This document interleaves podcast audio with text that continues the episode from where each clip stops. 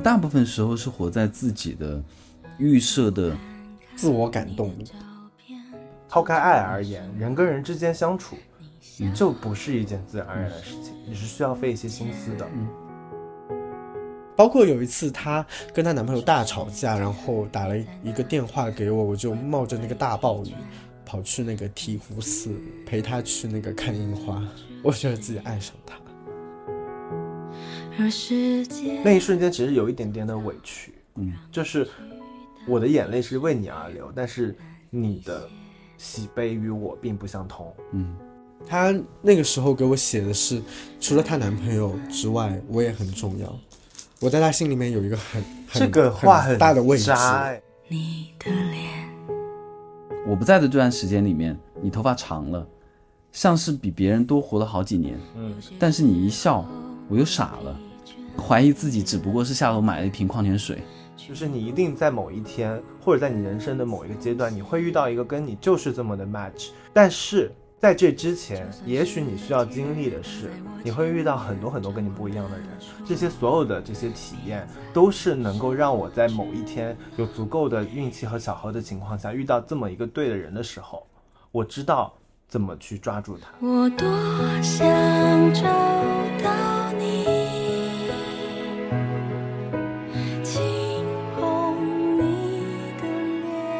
欢迎收听今天的之类的。今天我邀请两位好朋友。呃，Look 和 Jeremy 一起来探讨一下关于爱这件事情。我们在爱这件事情上面到底学会了什么？为什么要邀请他们？是因为我经常跟这两位，我们在喝酒的时候就会讨论关于爱和被爱，以及我们怎么去看待爱这个话题。而且每一次我们都聊得非常的深入，且能够得到一些好像看似可以得到一些答案的状态。所以今天邀请两位，我们我们此刻也正好正好在。喝酒就像我们平时的每一次的酒局一样。Look，要不然介绍一下自己。呃，我是 Look。嗯，对，我是个 I 人，守卫者。嗯，对，ISFJ。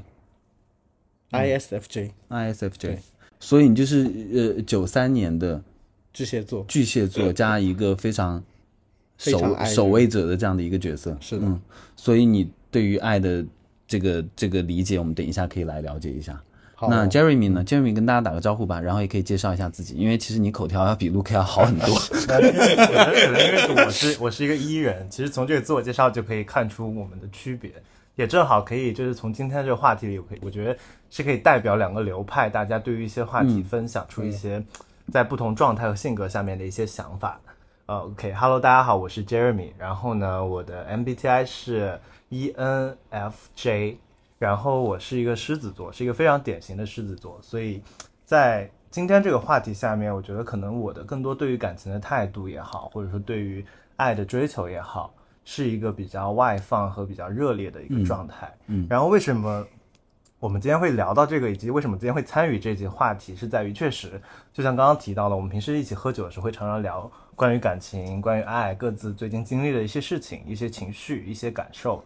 那对于我自己而言，我其实是一个非常非常恋爱脑的人，一个很恋爱脑的狮子座。对我觉得这也是我的一个标签，所以在过往的感情经历中，我会常常把感情放在非常重要的位置，以及会非常的珍视和重视它。嗯，那这个引导出来给我自己的感受就是，我常常会去思考说，每一个感、每一个情绪，或者说跟每一个人在相处的时候，我会收获或者说感受到一些什么样的东西。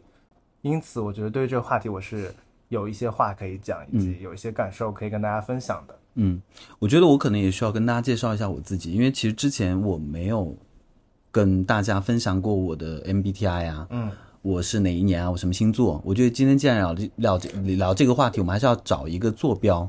那我呢是 ESFP，嗯，呃，所谓的那个表演者的这样的一个呃 MBTI 的这个人格。那我是一个射手座，也是一个典型的火象星座，对，以及我正在谈一段，呃，接近二十年的感情，那所以是一个非常冲突的这样的一个状态，因为冲突的点在哪？冲突的点在于别人说射手座都是很花，然后你交往的那个感情肯定是谈不到一年就掰了那种。但你这个时间真的还蛮。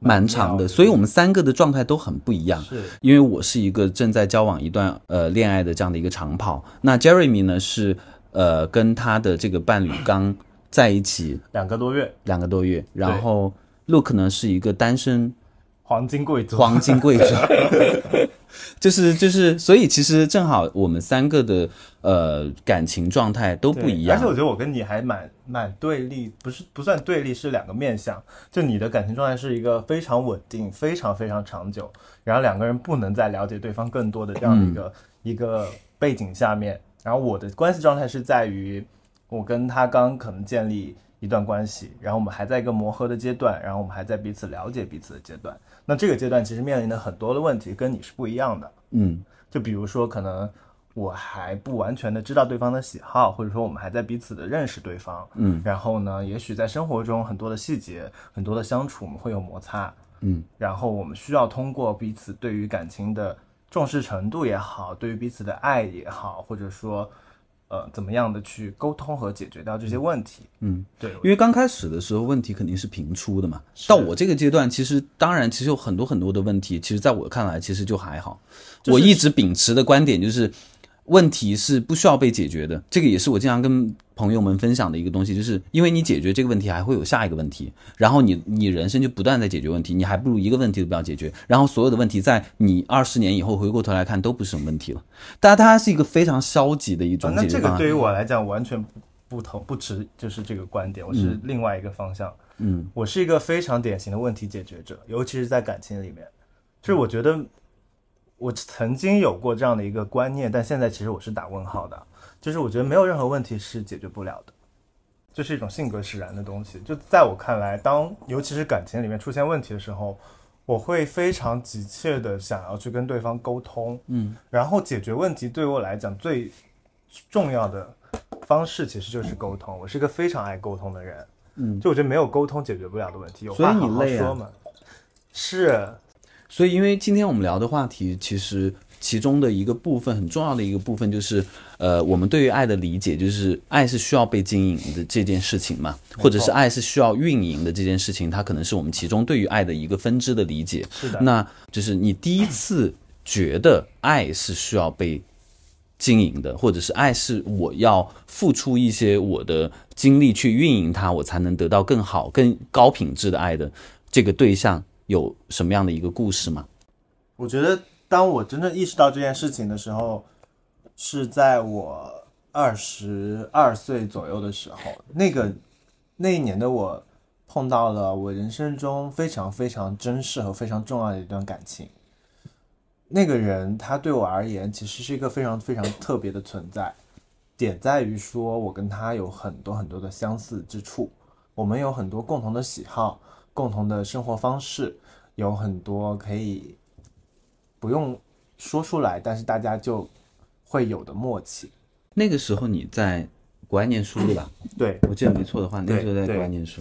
嗯，那一年呢，我还在英国念书，然后他是在纽约，所以我们其实是隔得蛮远的，就是不仅距离上面，时间上面其实也有好几个小时的时差，所以从那段感情来讲，那个当下我们是没有办法说时时刻刻面对面的去相处，就是因为这个距离的原因，所以那个那段感情或者那个状态下面，我们是没有办法很时时刻刻的去相处，或者是见到对方的。那么，手机上面的沟通也好，视频也好，电话也好，会成为我们很重要的渠道和载体。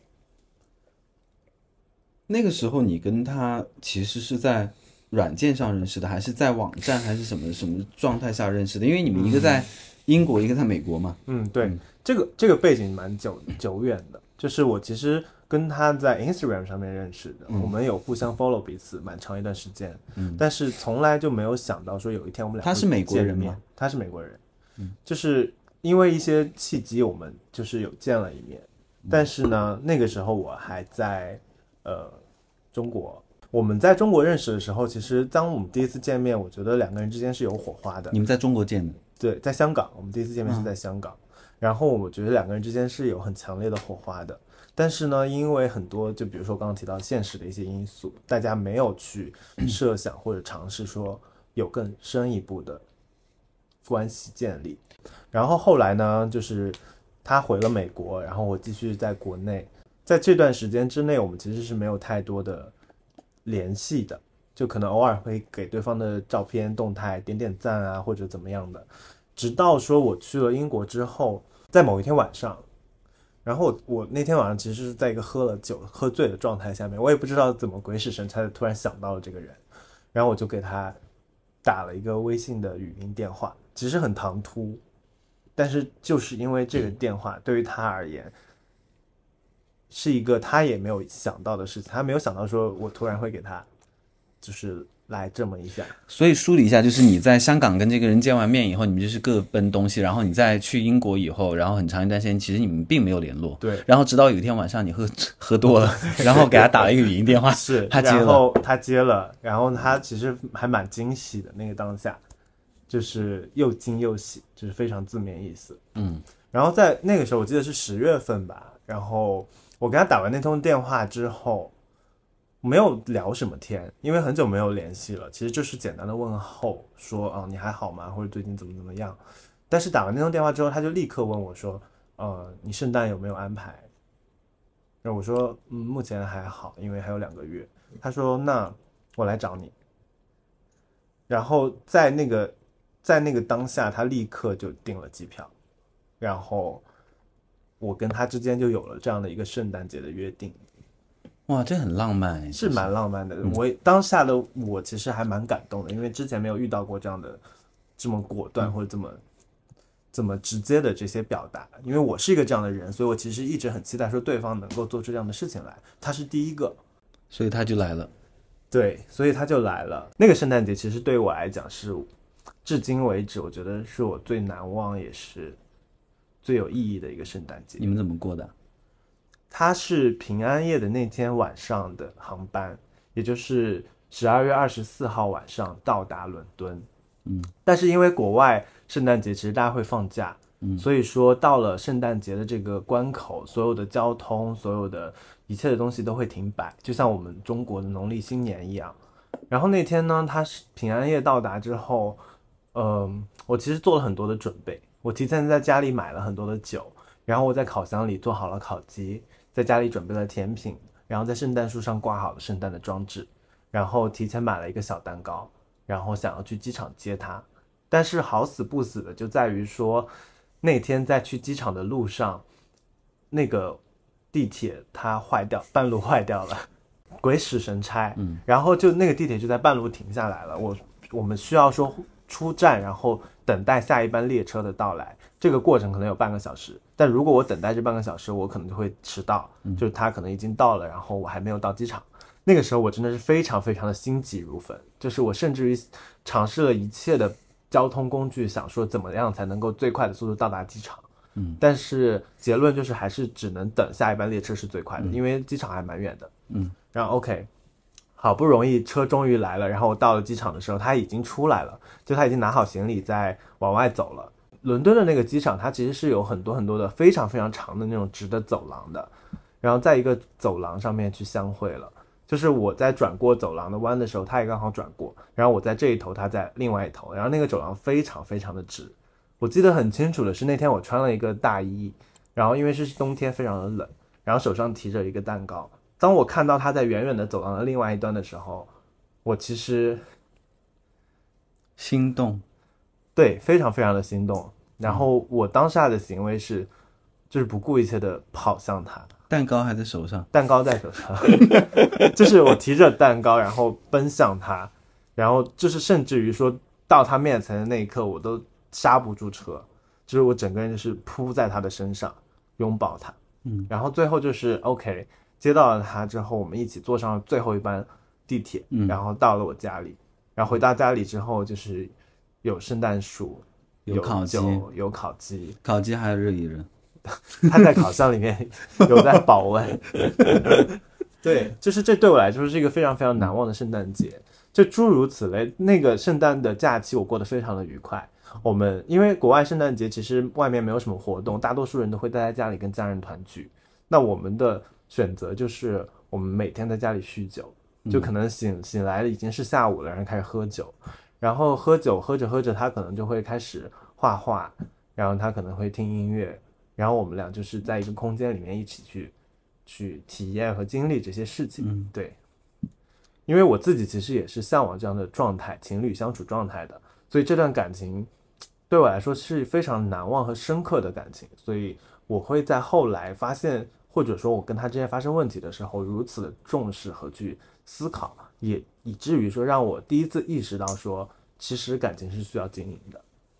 他后来就相当于是回纽约了嘛，对对然后相当于你们就是远距离谈恋爱，对我们就是两个人，每个月可能他飞来伦敦，或者我飞去纽约，就是 take turn，其实每个月的这个频率蛮高的。对，在这样的距离下面蛮高的。但是我觉得也是因为爱吧，就是你就是因为你真的爱一个人，你就是会想要见他，嗯，你就是忍不住想要说，想尽一切办法，抽出一切的时间，尝试一切的可能，去嗯见到这个人。对，这段感情嗯，持续了多长时间？就整个这段感情持续的时间其实不久，这段感情真实的周期应该是六七个月左右的时间，但是我回想起来，这段感情浓度其实还蛮高的。嗯抛开说我们一个月就隔这么远的距离都会见一面来说，我觉得也是正是因为如此，我们每一次见面、每一次相处都会非常非常珍惜每一分每一秒，让它的浓度变得很深。嗯嗯这故事听上去很甜蜜啊。是一个很甜蜜的故事啦。我觉得这段故事对于我而言，至今回想起来也是一个很有价值的一个收获吧。我觉得，那你们分手的原因是什么呢？既然就是可以做到半年这样的一个见六次的这样的一个频率嘛，那其实没有必要分开的嘛。我觉得分开的原因就在于说，这是我从这段关系里面最大的体会和学习，是因为那个时候的我对于感情其实还是蛮自我的，我会常常。因为我们不能见面，所以说可能平时微信的聊天也好，电话也好，是对于我而言非常非常重要的沟通渠道。嗯，但是我忽视掉的一个问题是，对方有他的生活节奏和他的性格。嗯举个例子来讲吧，就是那个时候的另外一半，他其实是一个在某些特定时刻非常非常需要个人空间的一个人。嗯，他可能他他有一个习惯，就是每个星期天，他一定会让自己发呆，或者说放空一下下，因为也许是因为想着第二天要上班很焦虑，也许是这就是他自己生活的节奏，他需要去调整和喘息。但是那个当下的我没有去重视这个问题，甚至于我忽视掉了它。我觉得说，在我的观念里面，就是 OK，平时可能你上班，我上课，大家没有那么多时间去接触和沟通。那终于到了周末，我们可以把所有的时间都给对方，我们可以毫无保留的去不断的聊天，不断的打电话，不断的跟对方去分享自己的生活。我会拿着自己可以做到的这个标准去权衡它。我会觉得说，为什么我可以这样子做，你不可以？直到有一天是他，当他非常非常需要自己的空间和时间的时候，我还非常坚持的去想要跟他聊天。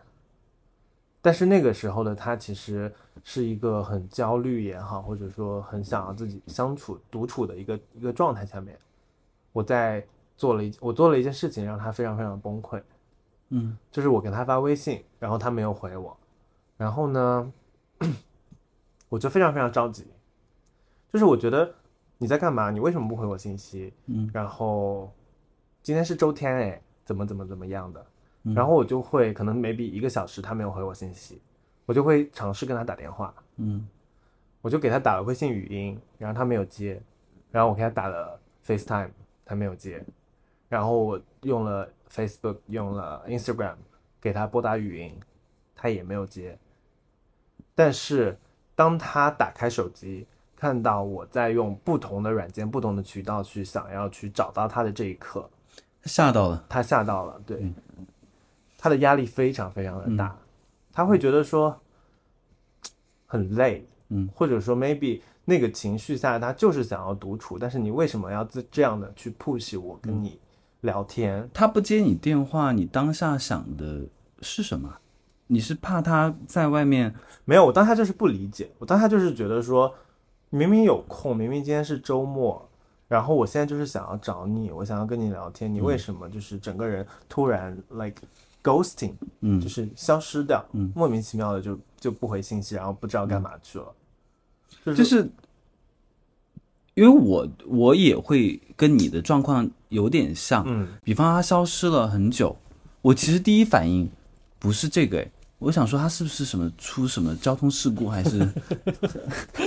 不是这个是真的？就是我每一次联系不上他的时候，我第一反应就是，因为我觉得人是人类是很脆弱的，对，然后就是 我觉得 我觉得是有这个因素啦，就是你还是会担心对方，你对。不知道说，哎，这个人前一秒还跟我好好的聊天，为什么下一秒他就突然怎么怎么样了？就你会去猜想。嗯。你说的这个，我觉得是一部分，另外一部分就是，我觉得更多的是在于说，我当下就是要你跟我聊天，嗯。但是你为什么没有回复的一种自大，或者说你很 push，对。然后你希望你要联络的时候，对方就一定要给你回应。，我曾经在感情里面是一个非常非常 push 的人，所以我后来就是也因此吃了 很多的亏。嗯嗯，然后回到这段故事来讲，就是，嗯，其实直到那个当下，我都不知道说他到底是因为什么样的情绪可以这样突然消失。嗯，然后在他在我打了这几个电话之后，他可能有简短的回我一些信息，但是态度是冷漠的，或者说很平静的。然后我们就经历了几天所谓的冷战吧，就是他没有怎么在跟我聊天，也许他在消化，也许他在调整。嗯，然后呢，也许他在让你适应对，新的节奏。也许吧。但是那个时候的我就是还在念书嘛，还是小孩子，对于感情来讲是非常非常的要的，是非常非常的热烈和非常非常的、狂热，对，你可以讲狂热或者非常的有很有很强的需求的，在感情层面，就是我就是要跟你怎么怎么怎么样。后来呢，就是嗯，这个冷战持续了一段时间，持续到他，因为他我我其实提前知道他要去香港旅游，但是是跟他的朋友，但是因为他一直就是不回消息，一直这样的一个状态，让我非常非常的焦躁难安。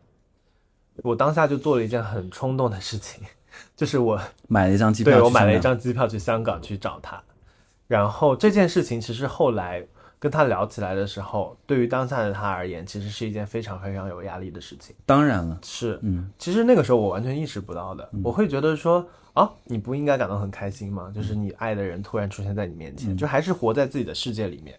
但是随着时间的增长，随着自己经历或者说接触的人越来越多，你会发现说，其实有的人不会觉得这是一件很开心的事情，这其实是一种莫大的压力。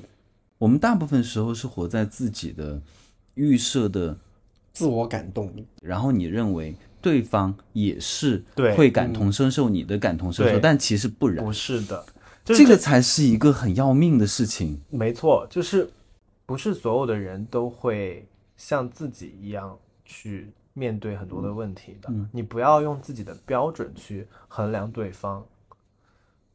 那回到这个故事而言，就是我当时买了一张机票，然后我很冲动的去香港找了他，结局是好的。我见到他的那个当下，我们两个都释怀了，因为毕竟异地恋嘛，平时不见面，所以说只要两个人见面的时候都会很珍惜，并且这种这种火花也好，这种情绪也好，会解决掉很多的问题。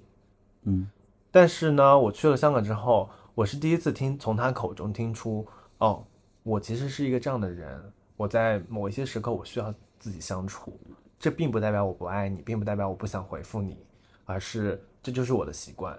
所以从那之后，我会慢慢的留意和慢慢的去理解说，这个人突然消失了，他也许不是不爱你了，也许不是不想理你了，也许不是对你冷淡了，而是他在学着跟自己相处。嗯，那在这个当下的时候，我的思考就是，其实你也需要跟自己好好的相处。嗯嗯因为我年轻的时候，我会有这样的一个误区，就是你为什么需要自己的空间来解决你自己的问题呢？你有什么问题你不能告诉我吗？对我也是这样想的。你我可以帮你解决啊，我们可以一起面对啊，我们可以一起去。这这还蛮圣母的，嗯就是你设想或者是你假设自己是一个可以去拯救对方的人，你凭什么认为你可以拯拯救一个除了你以外的别的个体？因为你是拯救不了的。没错，然后是我的 learning。而且你看到的这个人，即便他跟你相处十年、二十年、五十年，你看到的也只是他的一个面相而已。对就像比方我们的父辈，你觉我我我有些时候看着我妈，我我想说，你真的了解我爸吗？你跟他生活了，你跟他在一起，就是每天过日子，都都都都那么多那么多年了，四十年有了吧，对吧？嗯，你为什么会觉得你了解你面前这个人？他给你呈现的无非就是他的一面而已。所以我们要允许你的对方是有很多面的，且他是不需要被你了解的。你为什么要一定要去了解他所有的面相呢？就是人跟人之间是需要有一些空间的，我觉得。嗯，这段感情结束以后，你还跟他保持联络吗？还就是我们后来是很好的朋友关系，嗯因为其实这段感情的结束，除了我刚刚讲到的这一些误区也好，或者说一些情绪也好，还有很多的客观因素，就是比如说我们的距离啊，我们的人生规划啊、生活轨迹啊等等等等的。但是不可否认的是，我跟他之间其实是一个非常非常契合的一个人，所以我们后来是一个很好的朋友关系。嗯，因为 Look 在念书的时候，其实也是经历过，因为你之前跟我讲过嘛，嗯，就是你在京都念书的时候，有一个人，然后不能说是摄取了你的魂魄，但是至少在你那个时期里面，你是很投入的在这段关系里面的嘛，哎，这段故事我没有听过，哎，嗯，对我还蛮想知道。我很少讲这些事情，包括现在也是。因为我在京都的时候，其实认识了一个一个台湾男生，嗯，我以前真的非常喜欢他，嗯，所以他是他是在京都他是？游客，他是游客，哦。哦因为他们去京都就是可以待三，日本可以待三个月嘛，嗯。对，所以所以就是认识了，刚开始是在软件上认识的，嗯。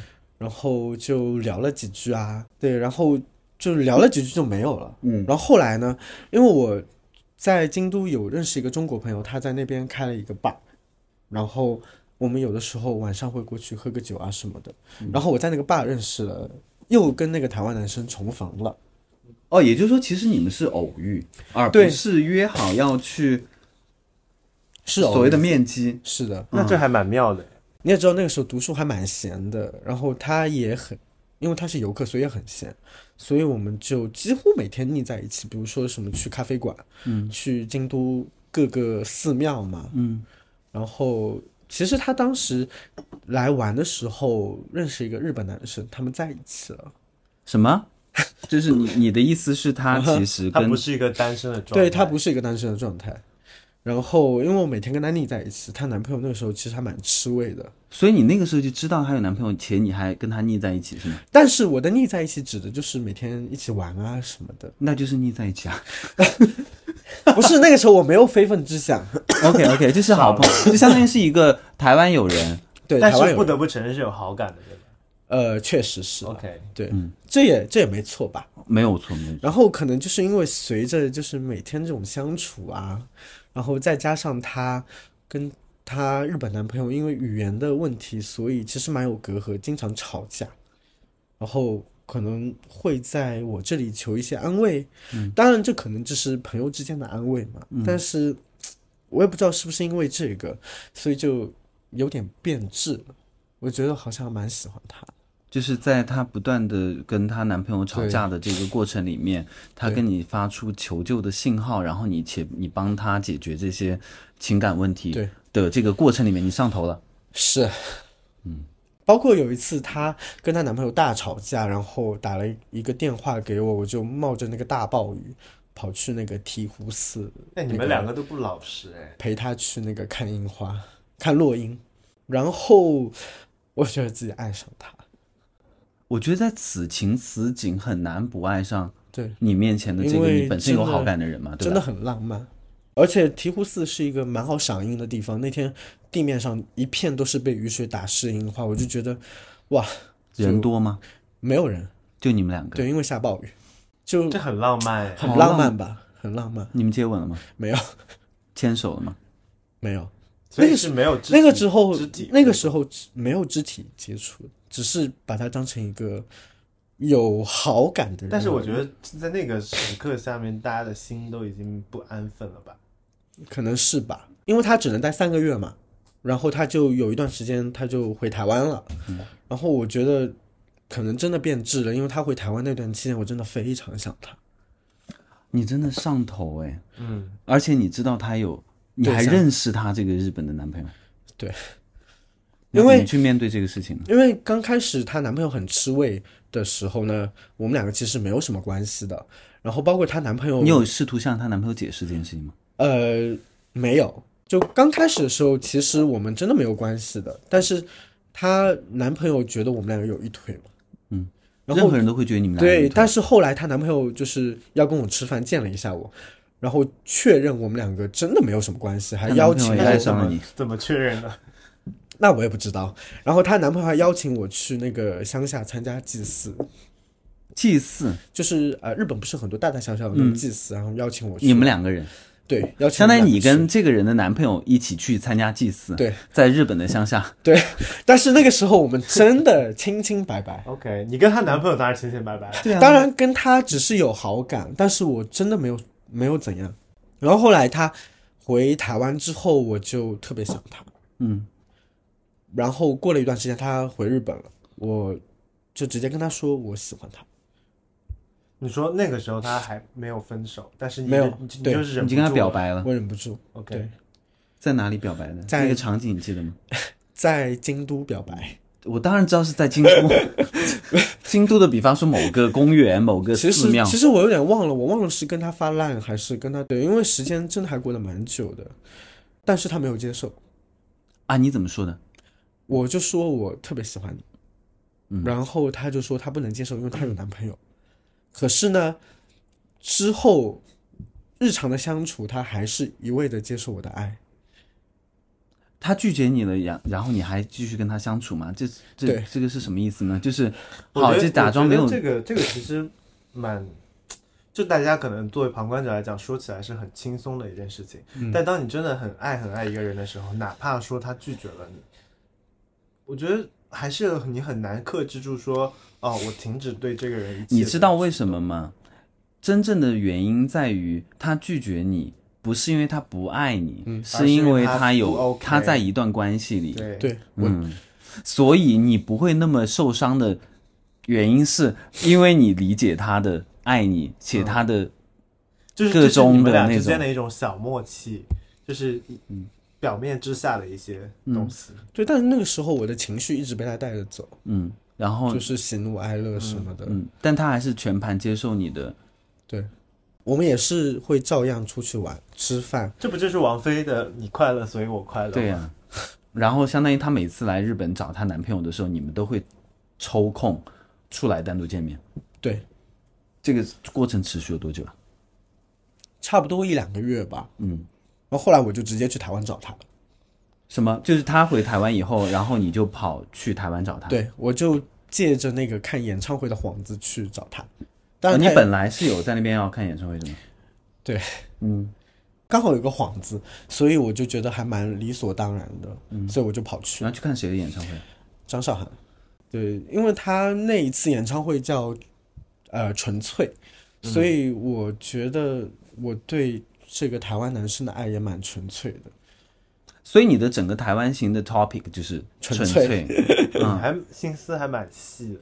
我心思一直都蛮细的。嗯，我印象最深刻的就是他去接你了吗？他去接我了。他在桃园机场接你，对，桃园机场不是中正机场，是桃园机场。没有中正机场，哪里有中正机场？松山松山机场 和桃园机场哪有中正机场？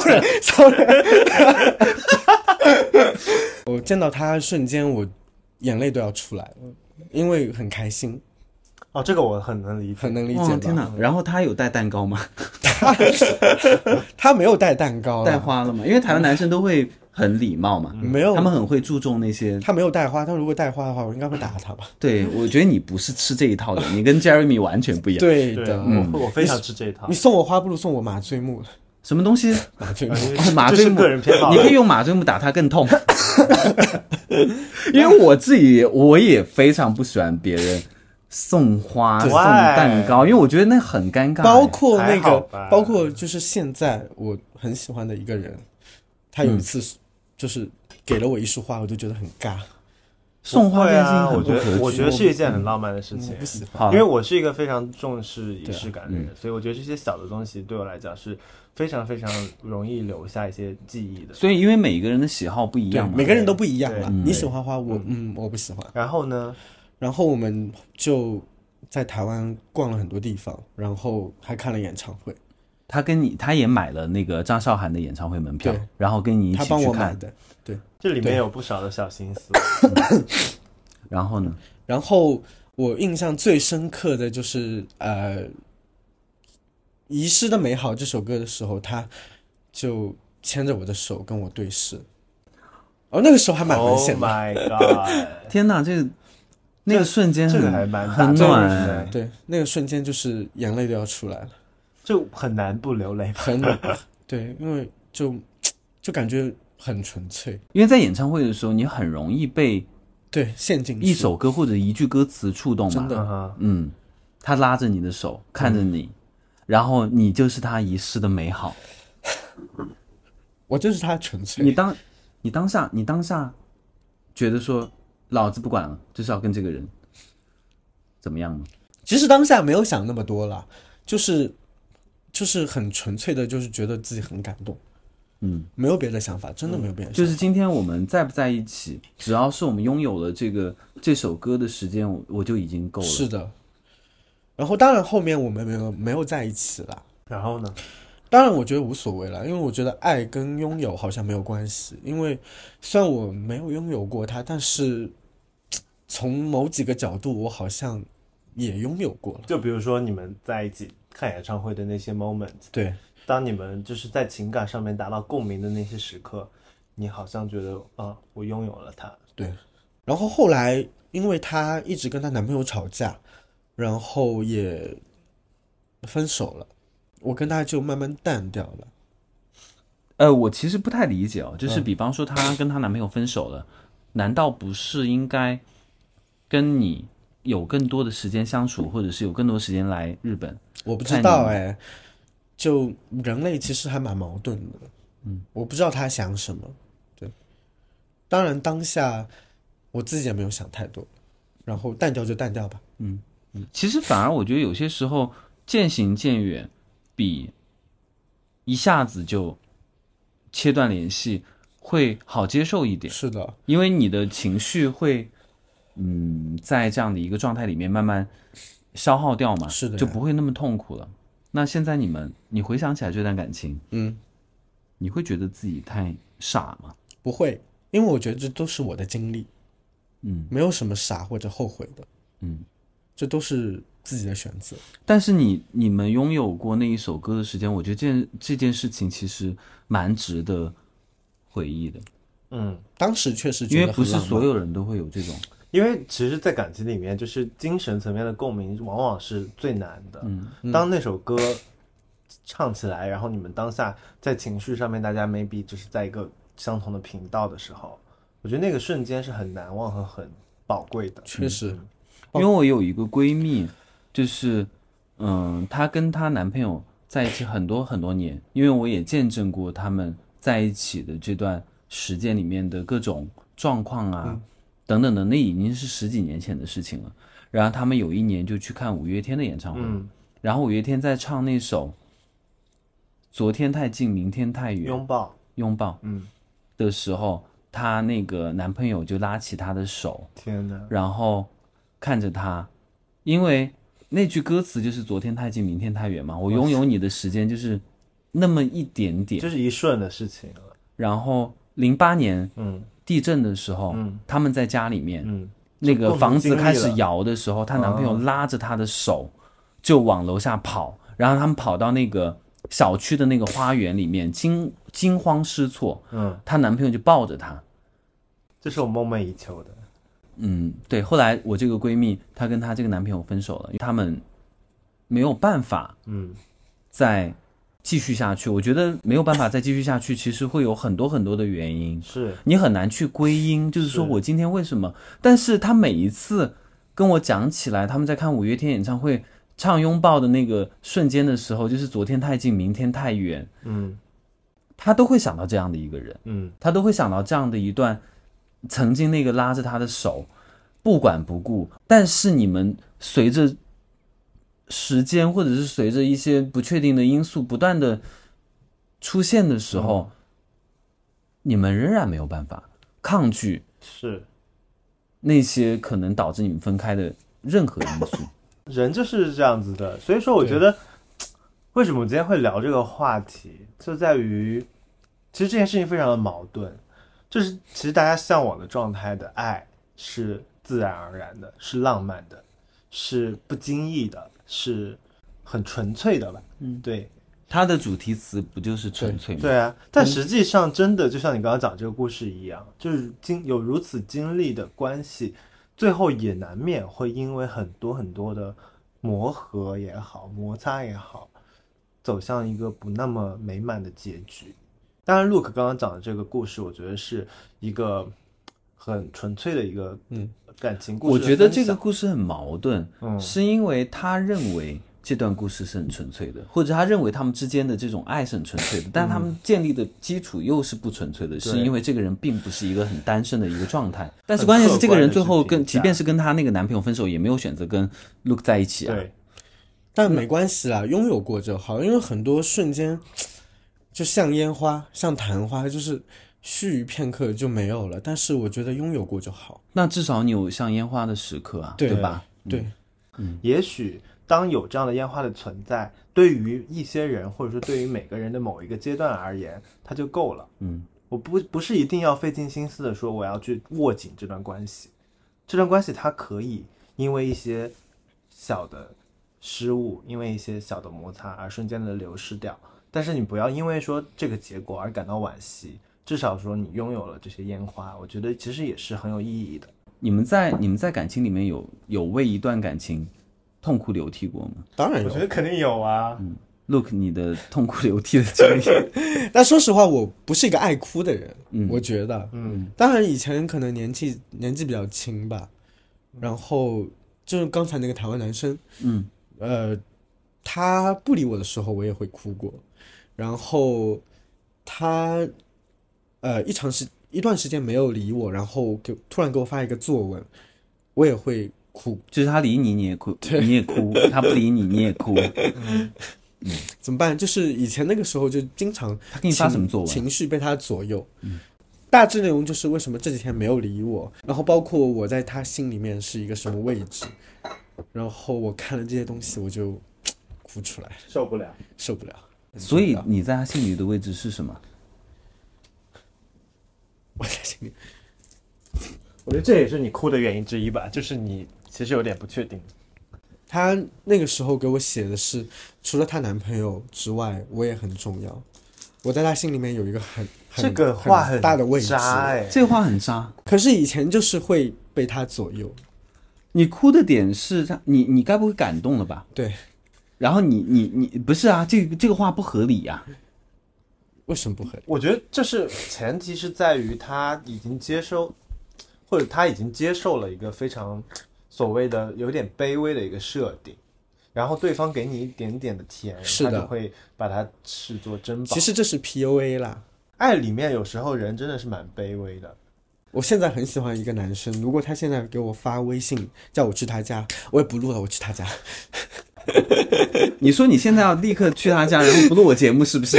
我现在就给你绑在这边，给我把这些东西全部说出来，你才走。我开玩笑了。我开玩笑了，那我跟你还蛮不一样的。我觉得我在感情里面就是会非常想哭的时候，不是我们产生矛盾的时候，嗯，反而是更多的时候，我觉得是委屈的时候，嗯嗯，就是这种委屈会让自己觉得有一点点的失落或者说失望。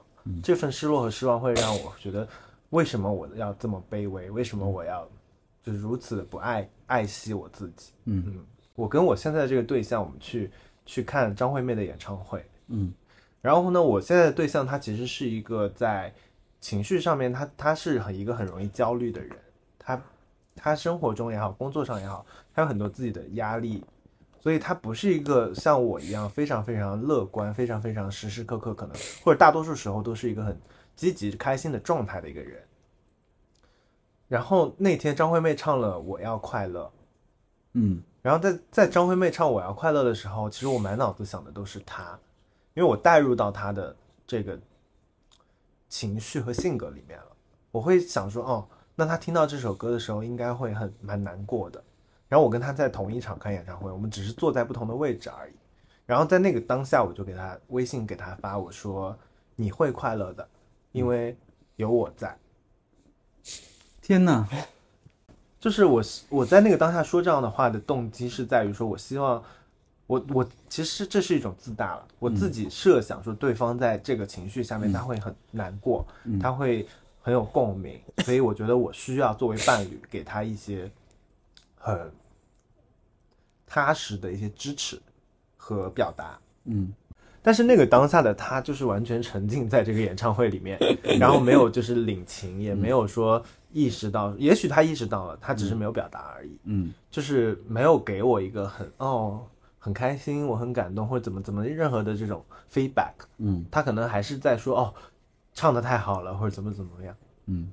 然后在那个当下，我就我就泪流满面，嗯那一瞬间其实有一点点的委屈，嗯，就是我的眼泪是为你而流，但是你的喜悲与我并不相同。嗯，嗯，我们要接受人类的悲喜并不相同是是，对，这也是我常常在这种情绪下面的时候，我会给自己就是自洽的一些点。但这份委屈它也是确实存在的，这种就是我在感情里面常常可能会流眼泪的一些 moment，、就是我在自我付出，我在自我感动的同时，对方没有很好的去 take it，或者说给我一个很积极的反馈。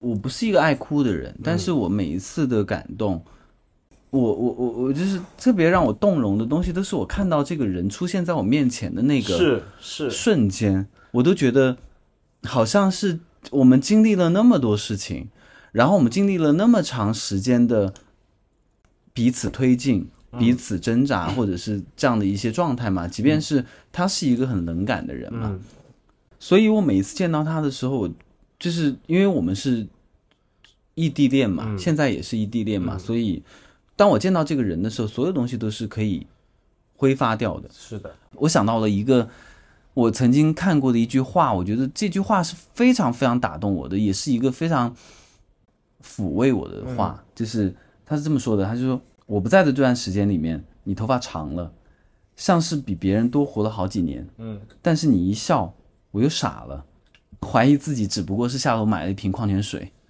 啊，这个这个真是太代入了。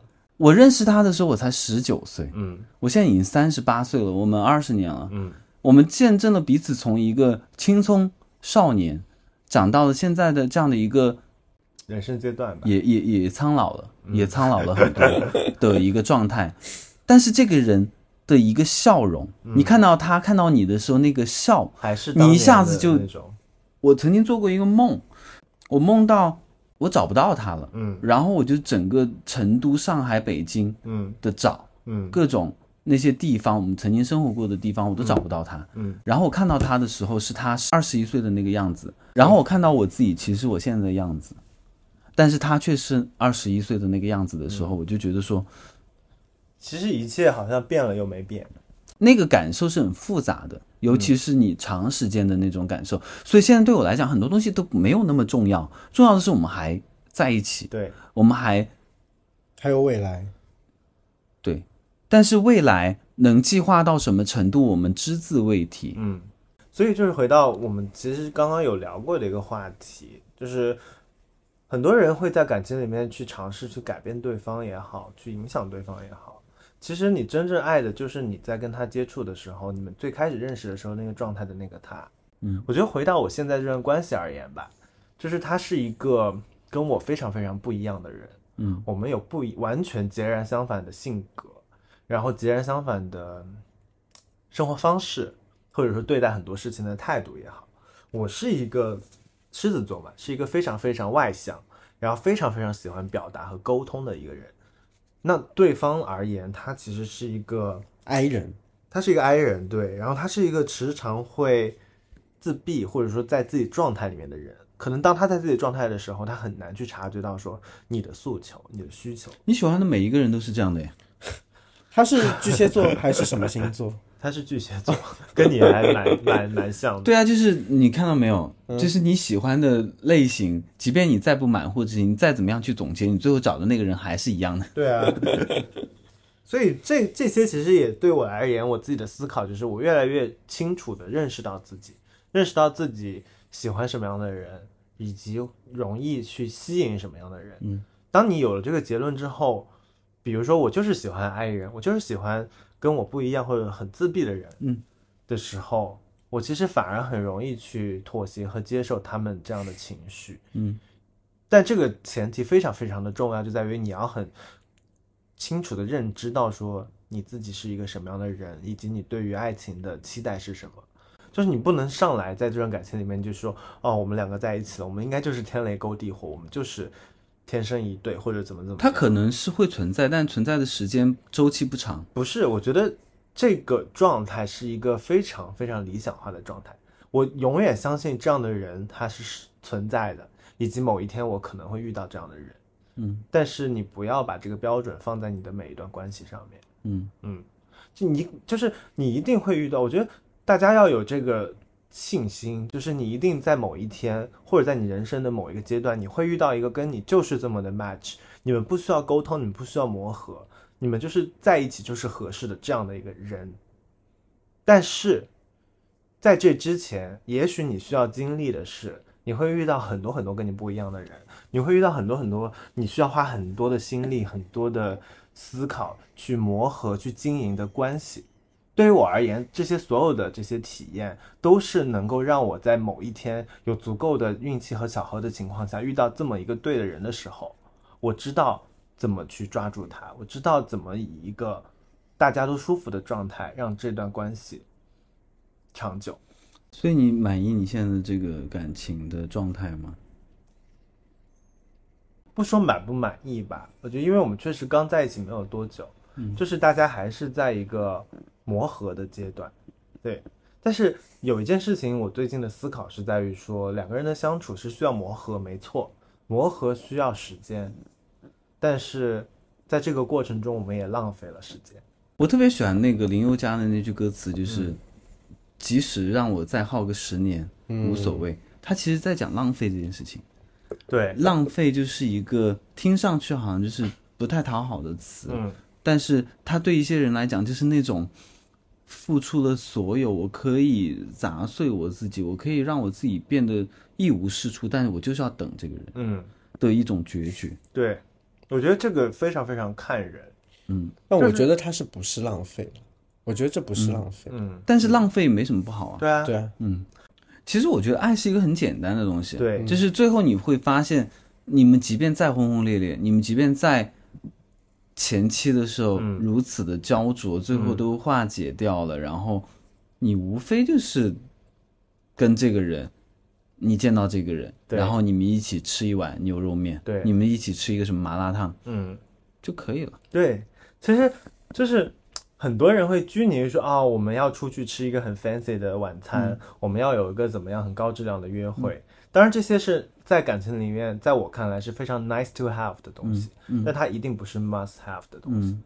我觉得本质在于 must have 就是存在，嗯。就是对方的存在，嗯。和陪伴。嗯。就我可以接受我们俩去一个高档餐厅，有一个很仪式感的夜晚，我也可以接受我们俩什么也不干，在家里天天点外卖，嗯。然后就这样度过一个情人节。嗯，因为 Luke 是单身嘛，就是在单身的这个状态里面，其实你还是蛮享受嗯，单身的状态的嘛。对，那包括我们刚才我跟 Jeremy 在聊说，爱不过就是很稀疏平常的。稀松平常的一个陪伴，一个日常，一个小小的举动嘛。对，我是觉得，其实大家要的都并不太多了。其实收，包括收到一个可乐瓶，你也会很开心。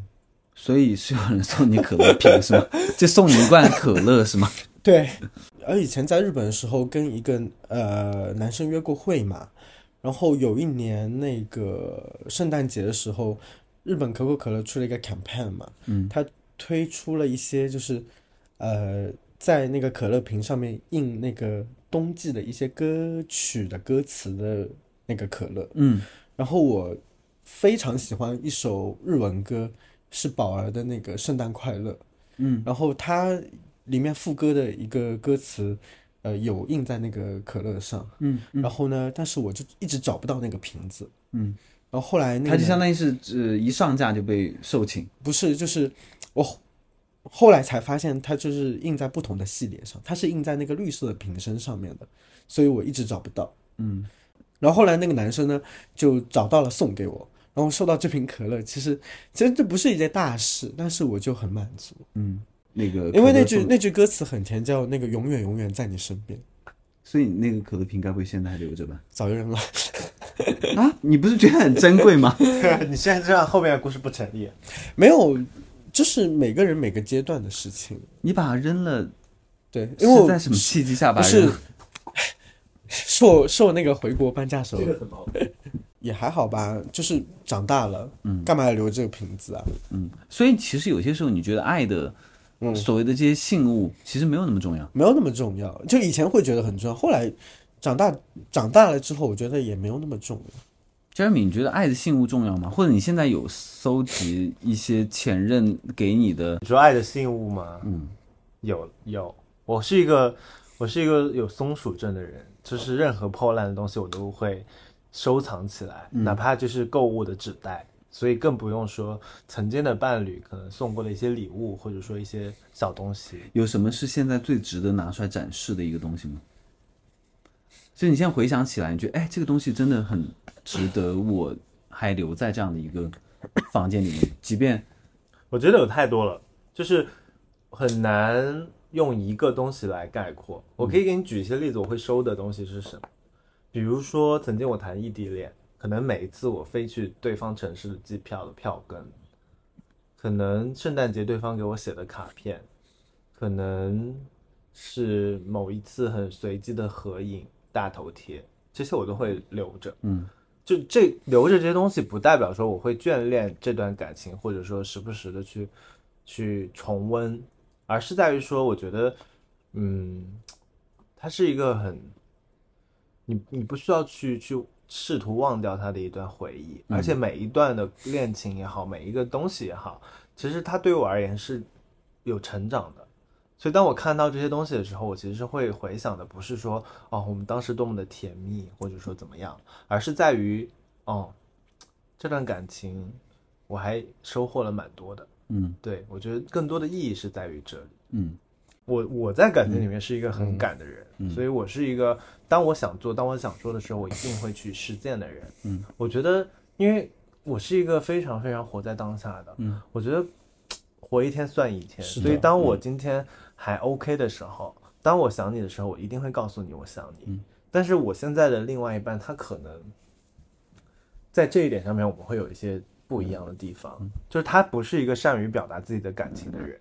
嗯所以我常常会跟他有一些小的摩擦，在于说，我常常会很在意，我或者我常常会很常常，或者我常常会告诉他说，其实我们之间很多的情绪就是那一句话的区别。嗯，我觉得有时候在感情里面，那一句话很重要。举个例子而言好了，就是 就是比如说我今天工作非常非常的忙。我没有办法跟你实时的去聊天，或者我没有办法很积极的去响应你。其实你只需要对我而言告诉我一句说哦，maybe 我今天很忙，但是我有在想你，就够了，而不是说我完全不讲任何的话，然后我整个人就是消失掉去做我的事情，然后我设想你会理解我。这一句话的区别其实非常非常的大，就哪怕说他告诉了我。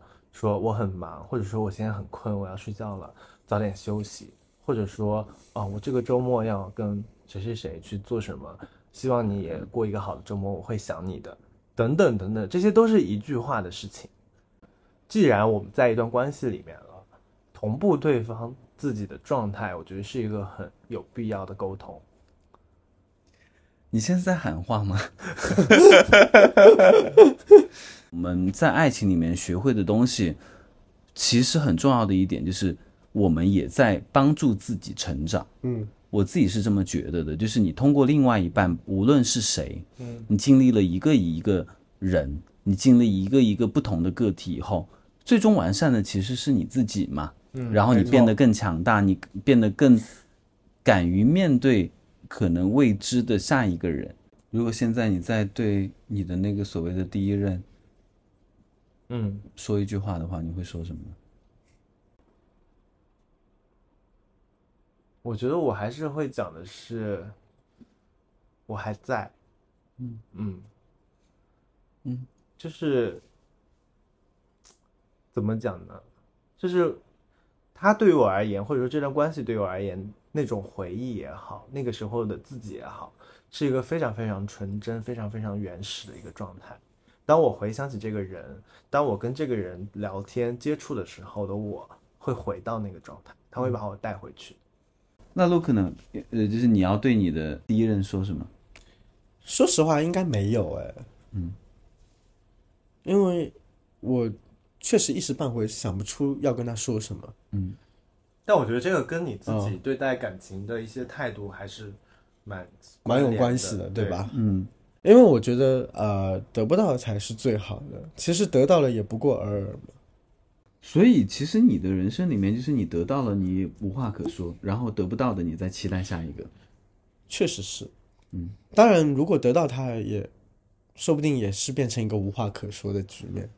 往往都是这样。是啊，嗯其实，其实说白了就是，你追求爱而不得，且你在你的每一个阶段里面，你就是因为爱而不得而快乐，嗯，所以你现在保持单身，某种程度上来讲，你是经历了各种各样的爱而不得，对，你仍然在期待下一个，我在期待下一个爱而不得。我觉得挺好的。那我觉得换句话来讲，就是 从 Look 的角度来说，爱其实有时候并不需要经营，它只需要经历。嗯。对，嗯，这也是一个不错的结局。嗯因为我们太不像了，嗯，我们的想法太不像，太不像了。所以才有今天的对话。我觉得，如果我今天找一个我们都很相似的人，我们聊的观点都是一样样的。对然后，其实这个世界上有各种各样的人嘛，对嗯，包括我们的对象，是包括我们曾经的那些对象，是的，包括那些我们可能没有遇到的对象。就最后你会发现，你在追求爱的这个过程里面，其实你无非是在验证自己的每一个阶段的经历是不是符合自己预期的。对然后在这个预期里面，你怎么去填空？我觉得归根究底还是自我的问题。嗯就是我们讨论了这么多关于爱的经历也好、理解也好、经验也好，所有所有的东西的出发点其实都是在自己。嗯，所以可能大家在爱里面会经历很多的卑微、委屈、受伤、难过，但是当你在这个情绪的当下的时候，我觉得是可以停下来，先想一个问题：是我爱我自己了吗？当我真的爱我自己的时候，那个你其实是会发光的，其实是自然而然的会去吸引对方的。嗯对，所以在这个维度上面，我觉得爱其实不需要经营，嗯但是爱又需要经营。嗯，它需要经营的是在于一些生活的琐碎、生活的日常。这份经营，我觉得说“经营”这个词有一点点的功利，它更多的是在于抛开爱而言，人跟人之间相处，就不是一件自然而然的事情，你是需要费一些心思的。嗯，对，只有你在懂得真正什么叫松弛的经营一段爱情的时候，你们的爱情才可以晶莹剔透。没错，我觉得是这样子的。今天的节目就在这个所谓的找到自我的这个过程里面，所谓的在经营的这个过程里面就结束了。我觉得挺好的，就是它可能是一个结束，也是一个起点吧。对就是每个人可以真正认真的思考一下，然后重新去爱，嗯或者是换一个方式去爱你现在面前的这个人，是有可能他会变得更可爱。对，爱很重要，大胆的去爱吧。好谢谢大家哦拜拜，好拜拜